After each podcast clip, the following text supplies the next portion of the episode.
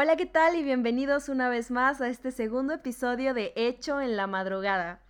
El día de hoy, o noche o tarde, no sé a qué hora escuches esto, te está saludando Mariana Aguirre y conmigo está...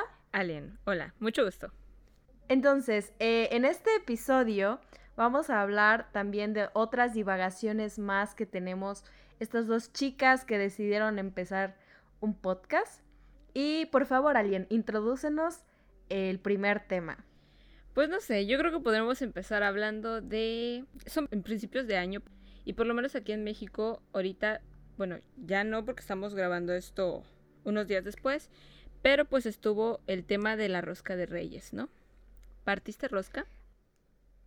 Pues fíjate que eh, algunos de ustedes no lo saben, pero hace poquito yo me mudé de ciudad por cuestiones escolares y resulta que el lugar a donde estoy, en donde estoy haciendo mis prácticas profesionales, eh, son muy amables realmente. La verdad es un ambiente laboral muy chido, pero sin desviarme tanto del tema. Ahí compraron una rosca y la partimos todos los, se podría decir, practicantes y las personas ya de base ahí. Y para las personas que pues no sean de... Bueno, yo creo que hay rosca en todos los países, ¿no? Pues no sé. ¿O crees que... Se... No, fíjate que nunca me he puesto a pensar como de si es una tradición de todos lados, pero según yo, o sea, por ejemplo, yo sé que los Reyes Magos no vienen como en todas partes. Entonces yo asumo de que igual la rosca de Reyes podría ser que no esté en todas partes, no estoy segura. Pues puede ser, en realidad yo también no me lo había preguntado, pero ahorita que estamos grabando esto, si en otros países no parten rosca de Reyes, es una tradición así a grandes rasgos, el 6 de diciembre, eh, no, el 6 de enero que se supone que vienen los Reyes Magos, se, pues se hace una rosca, se ponen muñequitos al azar como escondidos y se parten, ¿no? Ya sea por familia, entre amigos o así en diversas reuniones o grupos sociales. Y en este caso era una rosca grande, era yo creo fácil para unas mm, ocho personas y a mí me tocó ah, muñequito. F. ¿Vas a poner tamales? Pues se presume que sí, pero vamos viendo. Ya veremos el día que toca. Es el 2 de febrero, ¿no? Sí. Aunque la verdad no estoy segura exactamente de por qué son los tamales. Y no es como que en mi casa hagamos normalmente eso, entonces no estoy muy segura de para qué son los tamales. Pues mira, aquí rapidito yo me puse a buscar en el magnífico San Google y dice que eh, el 2 de febrero se ponen los tamales porque se conmemora el Día de la Candelaria. Eh, es una celebración religiosa que da continuidad al festejo del 6 de enero, precisamente cuando se parte la rosca, vienen los Reyes Magos y todo eso. O sea, Ajá. sí sé que es por la, este, por la Candelaria, pero no entiendo qué relación tiene que ver con los muñequitos de la rosca.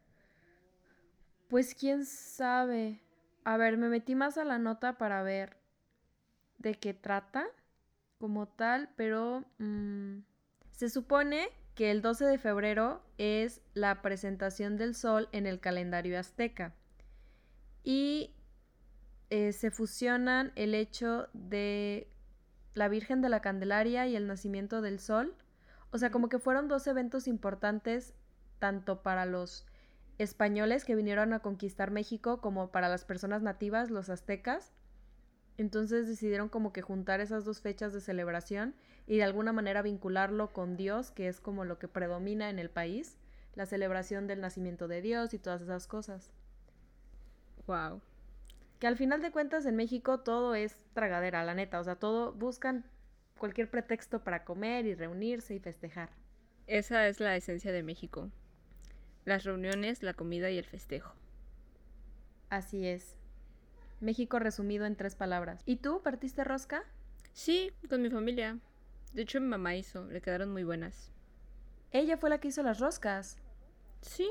Fíjate que mi mamá no sabe hacer roscas. Ya la estoy ahorita exhibiendo, pero ella no sabe hacer roscas. y saludos a la mamá de Marianne. Perdone la exhibición. Saludos a mi mamá. Y por cierto, hace ratito estaba hablando igual con mi papá y me dijo que le mandara un saludo aquí al aire. Bueno, eh, al aire, al aire no, ¿verdad? Pero pues en el podcast. Mi mamá, mi mamá no, me, no me pidió saludos. Pero también la saludamos. Hola, mamá. Las que sí me pidieron saludos fueron unas amigas, así que, hola, ¿cómo están? Saludos. Bueno, cerrando la parte de saludos. Fíjate que a mí antes no me gustaban los tamales, o sea, cuando estaba chiquita. Nunca los había probado, pero yo asumía que no me gustaban. De verdad. Sí, es que una vez cuando yo estaba, o sea, yo, yo calculo que habré tenido menos de siete porque vivíamos todavía en Cancún y vivía ahí hasta como los siete, entonces yo supongo que fue antes de eso. Escuché que mis papás estaban hablando de una noticia de un sujeto, o no sé si es sujeto o sujeta, que vendía tamales, ¿no? Que habían encontrado un dedo dentro de uno de los tamales porque había, o sea, creo que no sé qué problema había tenido con su pareja, por lo que entendí, que había lo había cortado en pedacitos y lo había hecho tamal. Y yo dije, dobabes, los tamales están hechos de personas, guacala. Fíjate que eso fue algo que estuvo como muy muy sonado acá en México, o sea, en general en el país, porque yo también me acuerdo, no sé qué edad tenía, creo que no estaba tan chica, pero sonó mucho una noticia de que en, en, la Ciudad de México, la capital, también había una persona que hizo tamales de personas. Y no nada más tamales, o sea, hubo otro caso de, de, una pareja que hacía pozole de humanos. Y así, o sea, está bien radical y criminal todo este asunto. Dicho, o sea, bueno, ya desviándonos un poquito como del tema de los tamales, me acuerdo que el cuatrimestre pasado, para un trabajo de, de la uni, hice un como reportaje, por así decirlo, que hablaba sobre algunas cosas eh, de conspiraciones mexicanas, ¿no? Y cosas por el estilo. Entonces en el guion que me pasaron venía parte como de canibalismo y todo eso. O sea, de gente que habían encontrado, creo que en, que en el Estado de México, me parece, no estoy segura, eh, que habían encontrado como de que hacían ritos. O sea, depende. había dos cosas. Por, porque ese día estuve buscando un montón de información. Yo acabé horrorizada el día porque a mí me tocó hacer la grabación y aparte la edición. Entonces, para la edición del video, busqué varias imágenes, ¿no? Y yo acabé horrorizada con el montón de notas que encontré el día de la edición para sacar las imágenes. Y había muchos, o sea, unos eran como de para rituales y otros era como de, ay, sí, vamos a comerlos, están ricas las personas. Ay, no, qué peligroso todo eso. O sea, ya hablando en, así como que en términos más, no sé, humanos, qué feo que, que lleguen a suceder esas cosas, ¿no? O sea, hasta qué punto el ser humano puede puede llegar a, crear atrocidades o, no sé, o sea, no me cabe en la cabeza una persona que de repente diga, ay, a ver cómo sabrá un pozole de persona. Como de... De, hecho, el pozole así, o sea, según yo originalmente, no según yo, sino que el pozole originalmente así era como se hizo en la antigüedad. Era de personas, no era de... ¿De qué se hace el pozole? ¿De cerdo? Sí, eh, de pollo, cerdo. Pero sí, yo también ah. he, escuchado que nuestros antepasados prácticamente pues se comían como que a los enemigos, ¿no? O, a los que perdían, creo, o ganaban, no sé muy bien el dato, estaría mintiendo y desinformando a la audiencia, pero es correcto lo que dices, compañera. Así es. Pero así es el origen de, de la comida que tanto amamos. Sí, está cañón. Pero yéndonos un poquito a temas como menos densos y regresando a lo de los tamales, fíjate que a mí siempre me gustaron. O sea, y mis favoritos, sin mentirte, son los de dulce. Porque ves que hay una gran variedad de tamales como salados, rojos, este, de rajas, no, de, no sé, de pollo. A mí me encantan los chanchamitos. Sí, fíjate que los chanchamitos son algo como específico, no sé si nada más de la ciudad o del estado de Veracruz. Pero. ¿En serio? Sí, o sea, por ejemplo, por acá, por estos lados no hay. Yo no había escuchado el tamal chanchamito hasta que llegué allá. O sea, ahí donde estás tampoco. No, tampoco. No te quiero ir a visitar. no, pero aquí hay otras cosas también muy riquísimas, ¿eh? De verdad. Recomendado. No hay chanchamito, pero hay otras cosas. Pero sí, a mí, por ejemplo, por ejemplo, en Culiacán, de donde yo soy, venden mucho el tamal dulce de piña, que yo no he visto en otro lado. Y de verdad yo creo que es, el es mi favorito de todos, de todos, de todos. No sé, a mí no me gusta la piña en pizza, ¿no es igual? No, es que haz de cuenta que el tamal sabe dulcecito como la piña. A mí no me gusta tampoco la, la, piña en la pizza, pero porque yo siento que la pizza es una comida salada. Y cuando tú muerdes el queso, el jamón, el pan, es salado. Entonces en el momento en que sientes esa como explosión de sabor dulce de piña, a mí me desagrada muchísimo. Yo soy team, no pongan piña ni en los tacos, ni en las pizzas, ni en nada salado porque se va, no se disfruta. Yo simplemente siento que la piña no está hecha para estar caliente, no sé, me incomoda comerla como un alimento caliente. Brutal. Entonces tampoco te gusta el té de piña. No. De hecho casi no me gustan los tés. Soy una persona muy melindrosa. Es lo que notamos. Pero a mí sí, o sea, de verdad me fascinan los tamales de dulce. Por ejemplo, hay otro que es, no sé si es de fresa. Dicen que es de fresa, a mí no me consta porque a mí no me gusta la fresa. Y sería muy raro que me guste un tamal que esté hecho como de fresa. Pero bueno, yo creo fielmente que no es de ah. fresa, pero es un tamal. Ojo, no te gustan los tamalitos de fresa. Bueno, uno, uno en específico sí, pero eso viene a otro podcast. Hay un tamal que es rosita, se supone que está más de dulce, y yo lo comía mucho en Cuernavaca cuando vivía allá. Ahorita solo he encontrado ese tamal, pero como que le ponen pasas, y yo también odio las pasas en las mm. comidas. Entonces, en su momento, cuando yo comí ese tamal dulce, este rosita, no tenía pasas y era mi adoración también. No, a mí tampoco me gustan las pasas. De hecho, si te acuerdas que cuando este, estábamos en diciembre todavía te invité ensalada de frutas. Sí, de hecho fue para el primer podcast. Así es. El primer podcast vino acompañado de galletas y ensalada de frutas detrás de cámaras. Detrás de micrófonos, perdón. Súper recomendado, eh, la verdad, porque está rico. Pero, o sea, yo en mi vida he probado la ensalada que hago. Porque como no me gustan este, algunas de las cosas que lleva nunca la he comido. Simplemente que cuando estaba chiquita me dijeron, a ti te va a tocar hacer esto. Y yo de, ok. Y e, es como mi cosa ahora. Pero nunca en mi vida la he probado. Fíjate que yo, este, en las comidas así, como yo iba a visitar a familia y me movía de, de ciudad, este, nunca me tocaba hacer algo como tal. Simplemente era de que me cambiaba para la cena navideña y ya lo que hicieron mis tías y mi mamá, pues a comer. Ah, mírala. Qué cómoda la niña. Sí, como una princesita. Este podcast está haciendo de pura, de pura comida. Eh, y hablando también de las reuniones, por ejemplo, que se dan este en diciembre aquí en México y me imagino que también en el mundo quiero pensar que también hacen este tipo de cenas navideñas. Qué lástima que en este 2020 pues no se pudo. Ojalá este 2021 venga con muchas cosas buenas y entre ellas que regrese estas cenas navideñas donde podamos pelear por los, este, las escrituras de las tierras de los abuelos. ¿Te has dado cuenta que en el mundo ya más digital, en las redes sociales específicamente en WhatsApp, se hizo todo un revuelo por el hecho de las nuevas condiciones? Sí, o sea, me dio mucha risa porque yo me acuerdo que estaba hablando por WhatsApp y de repente me apareció el mensajito este y yo así de Simón, Simón, aceptar, porque yo quería seguir en el chisme.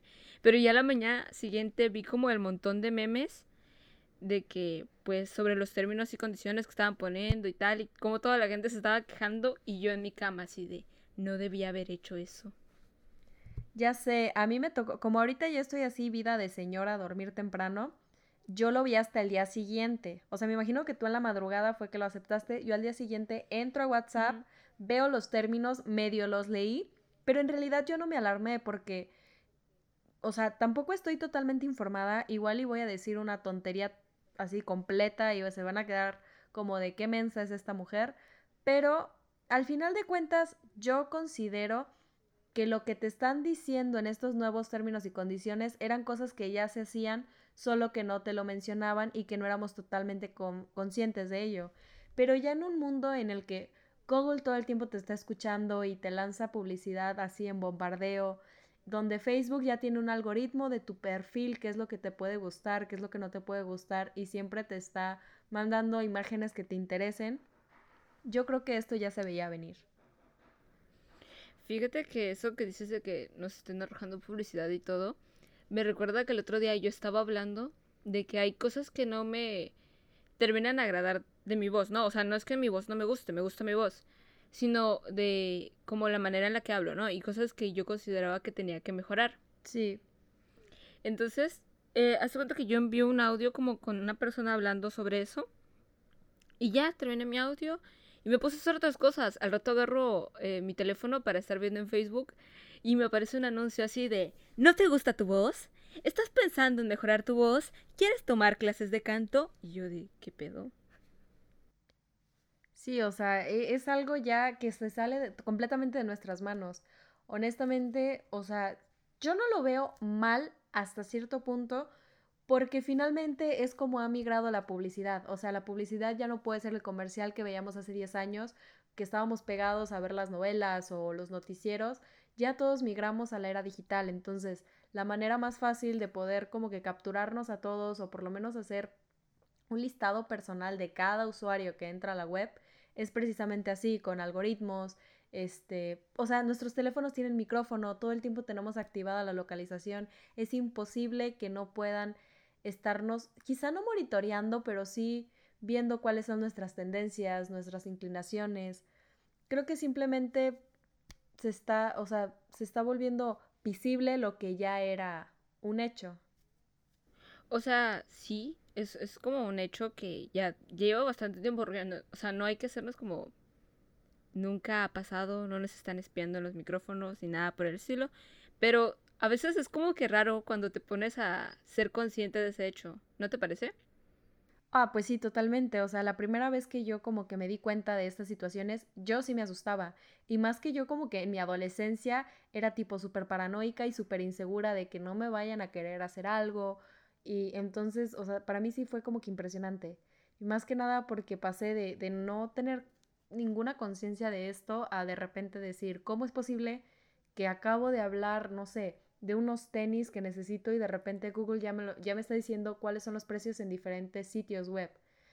Pero pues poco a poco como que te vas acostumbrando, ¿sabes? A que ahora sí es la era, ahora sí son las redes y o eliges usarlas o te quedas atrás. Pues ya es casi posible como quedarnos atrás, o sea, el quedarse atrás ya representa como de básicamente renuncias a muchas cosas. Que, o sea, a estas alturas, supongo que ciertas como comodidades que nos ofrece la tecnología eh, han sido como necesidades que hemos creado. Entonces, pues, hasta cierto punto renunciar a ese tipo de cosas sería como renunciar a ciertas necesidades actuales. Que pues sí está cabrón.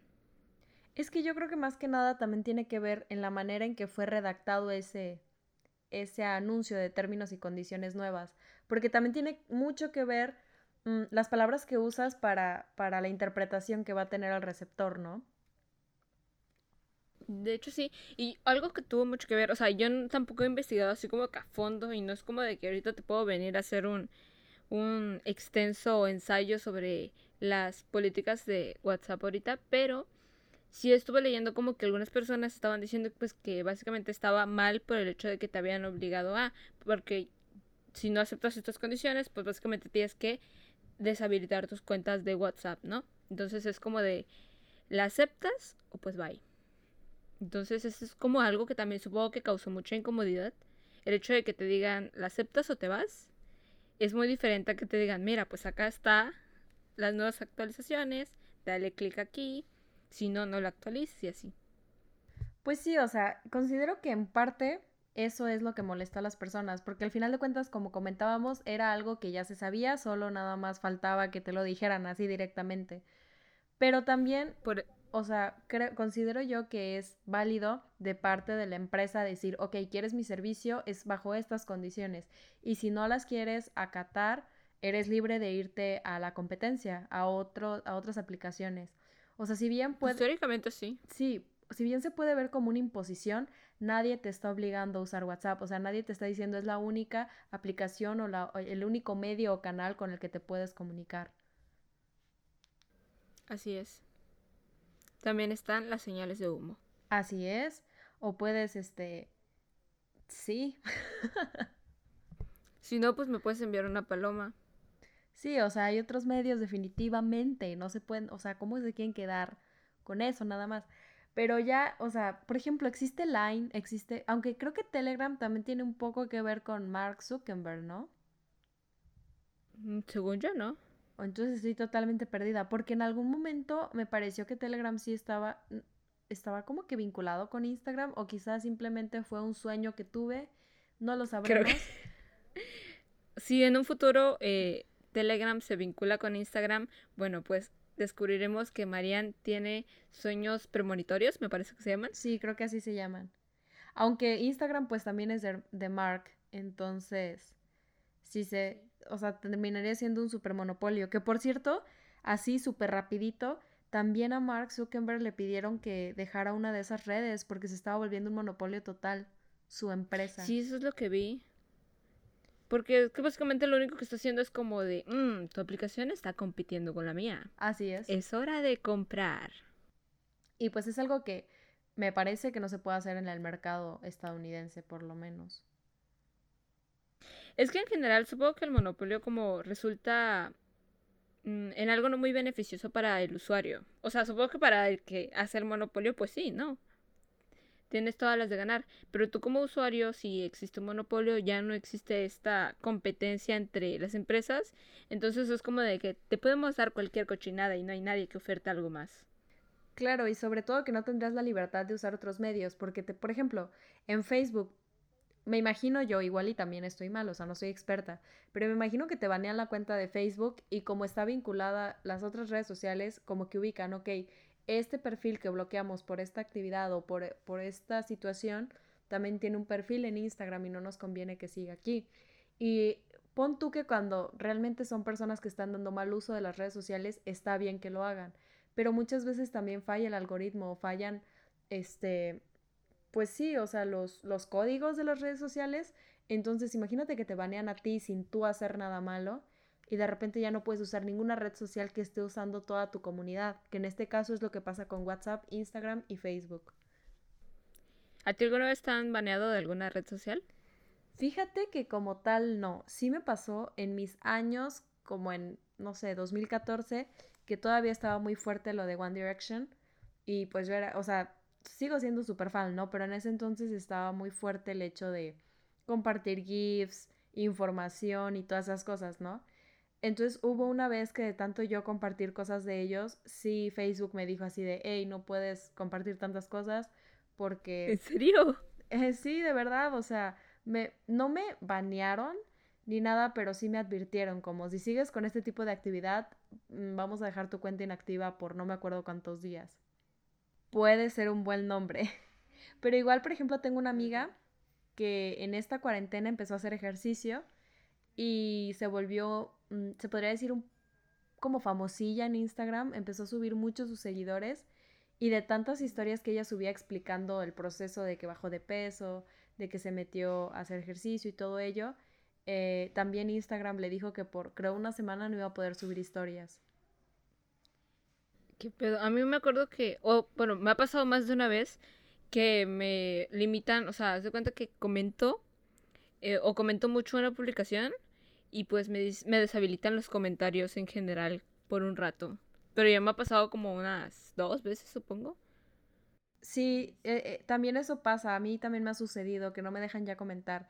Y pasó mucho que hasta fue así como de que de burla en Facebook, que una vez hubo una persona que compartió, me parece, no recuerdo bien, pero por poner el ejemplo para que se entienda la situación que quiero plantear, subió un cargador, ¿no? Entonces, este, bueno, en realidad no va a ser una buena referencia, pero el caso es que estaba preguntando qué marca era eh, una computadora, me parece, o algo así, y era lo de HP, ¿no? Entonces, el caso es que si tú ponías HP negra, como tipo el modelo y el color del dispositivo de la computadora. Facebook, o sea, lo, tomaba como que estabas diciendo una ofensa muy grande y te inhabilitaba.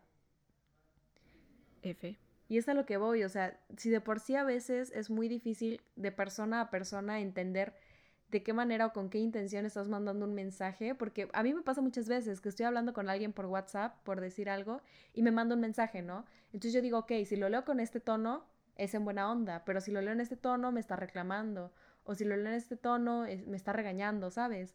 Entonces, si de por si lo escribe en mayúsculas me está gritando. Claro, entonces si de por sí es muy difícil a veces interpretar el mensaje eh, de persona a persona, ahora imagínate cuando es una máquina la que está todo el tiempo viendo qué es lo que se postea en una red social, pues no tiene raciocinio para decir, ok, en este momento lo están usando como una marca y un color. Pues sí, no tiene como este sentido de interpretación que de por sí a una persona a veces se le dificulta, ¿no? Bueno, y regresando a lo de WhatsApp, porque sí se hizo un problema, no sé, yo estuve viendo que hasta mis contactos en Facebook estuvieron como compartiendo y quejándose de esto. Lo que si acaso recuerdo de, de esa como eh, información que se dio sobre las nuevas políticas, hablaba un poco sobre que WhatsApp iba a poder usar tu información y la información de tus contactos para, me parece que migrar esa información a Facebook, porque ahorita lo que está pegando mucho es Facebook. O sea, ahí, si te das cuenta, Facebook ya es un todo. Ahí puedes vender en Marketplace, puedes encontrar pareja porque tiene su apartado como para que los solteros mm, activen una, un como pseudo perfil. Es, me está duro y dale con eso. Sí, ya sé, a mí también. O sea, Y eso que tú no estás soltera. O sea, ojo ahí. Pero, Ojo. y luego, o sea. Ojo, Hugo. luego está lo de Reels, o no sé cómo se llama en Facebook, pero de para, para subir videos ah. cortos formato tipo TikTok. ¿El Reels no era de Instagram? Sí, pero también hay, hay en Facebook para ver ese tipo de cosas. Te lo digo porque la red social que yo más consumo es Facebook.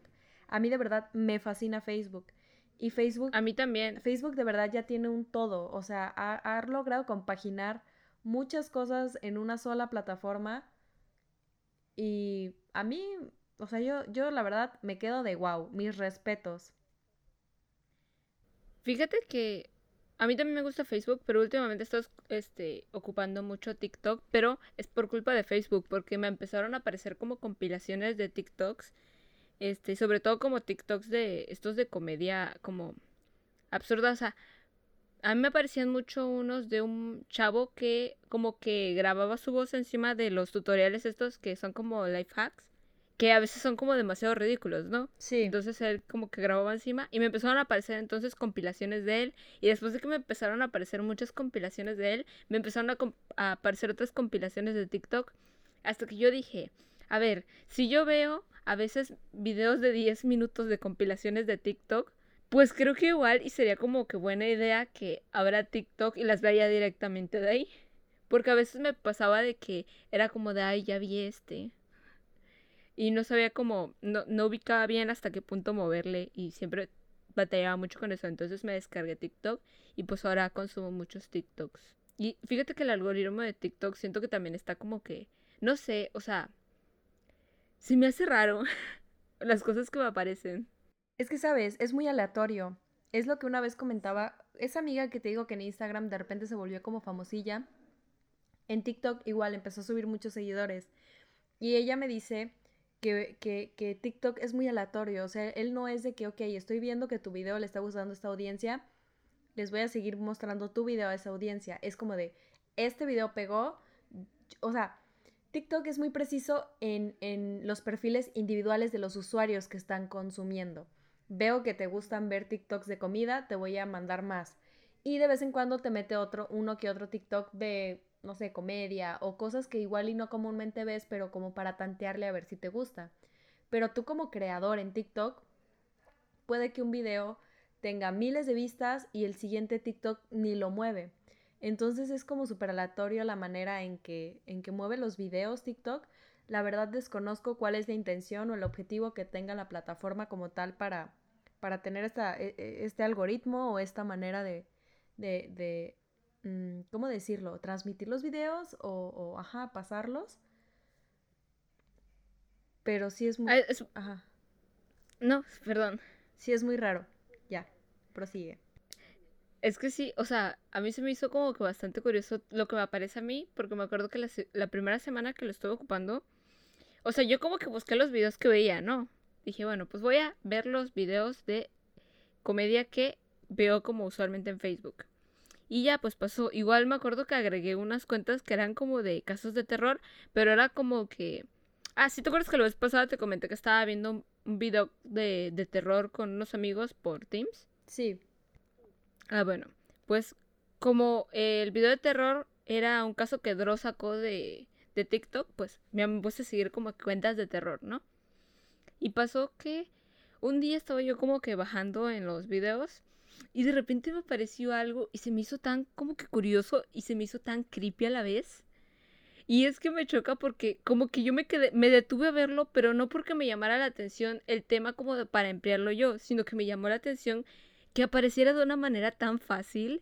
Este. Y ahora como que después de que me detuve a ver eso, me aparecen videos a veces como que de este tema, que es que, mira, estaba yo bajando y me apareció cómo hacer un amarre. Y yo de qué? Y me quedé viendo porque se me hizo demasiado curioso el que apareciera ese video, no porque yo quisiera hacer un amarre. Sí, sí. Y entonces me metí al perfil como de, de, la persona que había hecho porque yo dije, igual es como que un video random que hizo y no normalmente no hace este tipo de videos. Pero no, sí era todo un perfil dedicado a, a cosas de esotéricas y por el estilo. Y ya, pues pasó. Y después de eso como que me aparecen a veces cosas por el estilo, como de eh, cómo limpiar las vibras y cómo saber si te están haciendo un trabajo y yo de qué pedo. Sí, a eso voy, o sea, haz de cuenta que yo creo que TikTok, el algoritmo, notó que tú te quedaste a ver ese video completo, te metiste al perfil, entonces dijo, ok, esta usuaria le interesan estas cosas, le voy a seguir mandando eh, videos de este tipo, ¿no? Y, y, así es, porque, o sea, yo, por ejemplo, veo los videos que le aparecen a mi novio en su TikTok y los míos y son completamente diferentes entre sí y, y, están súper relacionados con nuestras personalidades, nuestros gustos y, lo que nos llama la atención. Y a veces cuando yo estoy viendo videos eh, con él, porque él, a él le gusta mucho TikTok, o sea, yo rara vez lo, lo, lo abro, me parece una red social muy interesante, pero, pero la verdad no la consumo tanto más que nada la consumo por el hecho de que mi novio está viendo y viendo y viendo. Y es, y es que yo estoy con él y digo, ah, bueno, yo también lo voy a ver. Y te juro que hay videos que yo le digo, oye, mira qué padre. Y al rato a mí me aparecen cuando estoy viendo yo mm, mi parte de para ti.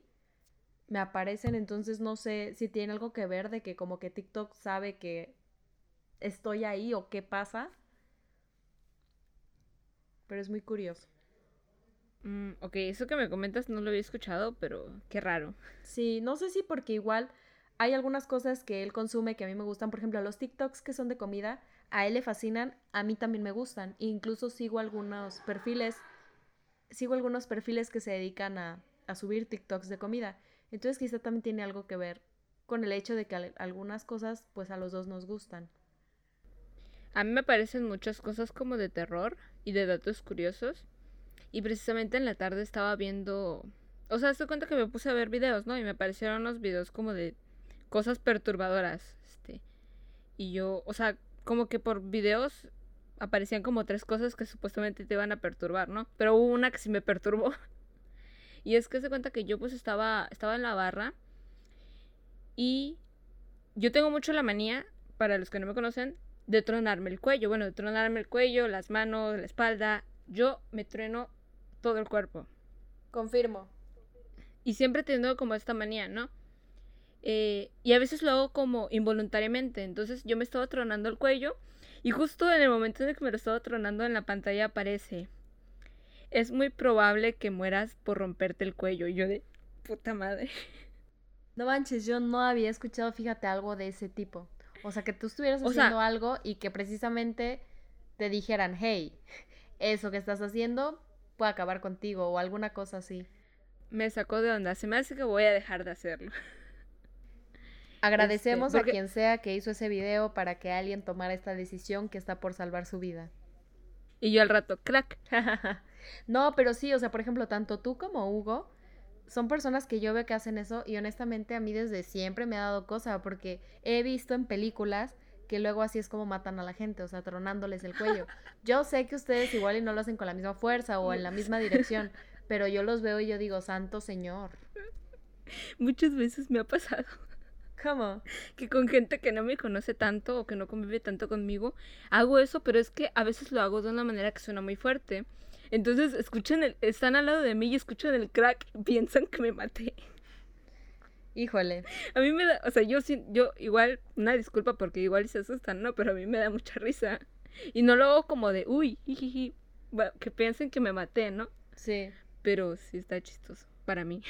quién sabe si en una de esas ya estás muerta y solo sigues en este plano contando cosas y divagando. ¿Qué cosas? Entonces estaréis hablando con un fantasma. Así es. Imagínate que está el podcast y la gente no más escucha que estás hablando sola. No manches, me muero. Bueno, y después de dos capítulos, este proyecto queda cancelado. Gracias, hasta luego.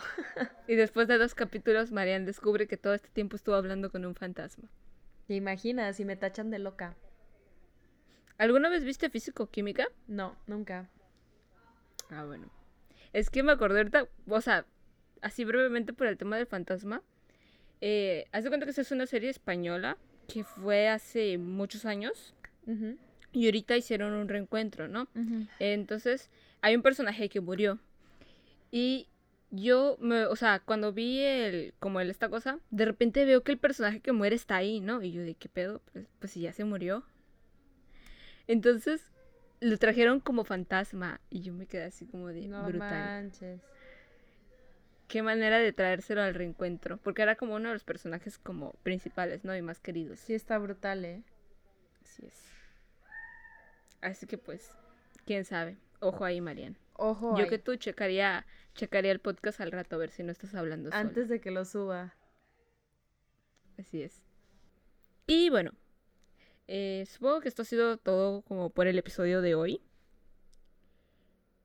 Eh, no sé si tú tengas algo más que agregar, Marian. Pues simplemente espero que les haya entretenido, les haya gustado, les haya interesado las temáticas que, que tocamos hoy. Prácticamente las eligió alguien porque es una prodigio de los temas de interés. Y este, pues cuídense mucho. Soy, soy una prodigio de relacionar temas que no están relacionados. Así es, es una pro en eso. Es más, va a ser su maestría de eso, de eso va a ser su tesis para graduarnos. No, de hecho yo voy a construir esa maestría, voy a dar clases. los, pero no las voy a dar los jueves para no coincidir con las de Shrek. Ojo ahí, Heredia. Pero pues cuídense mucho, no le tengan miedo a las redes sociales, coman tamales, si les salió el muñequito mucho ojo porque también puede significar que viene un bebé en camino. Hasta la próxima. que no salgan en el ultrasonido. Mejor que salga en la rosca y no en el ultrasonido. Siempre lo he dicho. Cuídense mucho. Antes de irnos, Ajá. ¿quieres decir dónde te podemos encontrar? Eh, me encuentran en Instagram como Marian-Azucena. Y es todas las redes sociales que daré por hoy. y a mí me pueden encontrar en Instagram como arroba a bajo de alien, ahora sí me lo aprendí.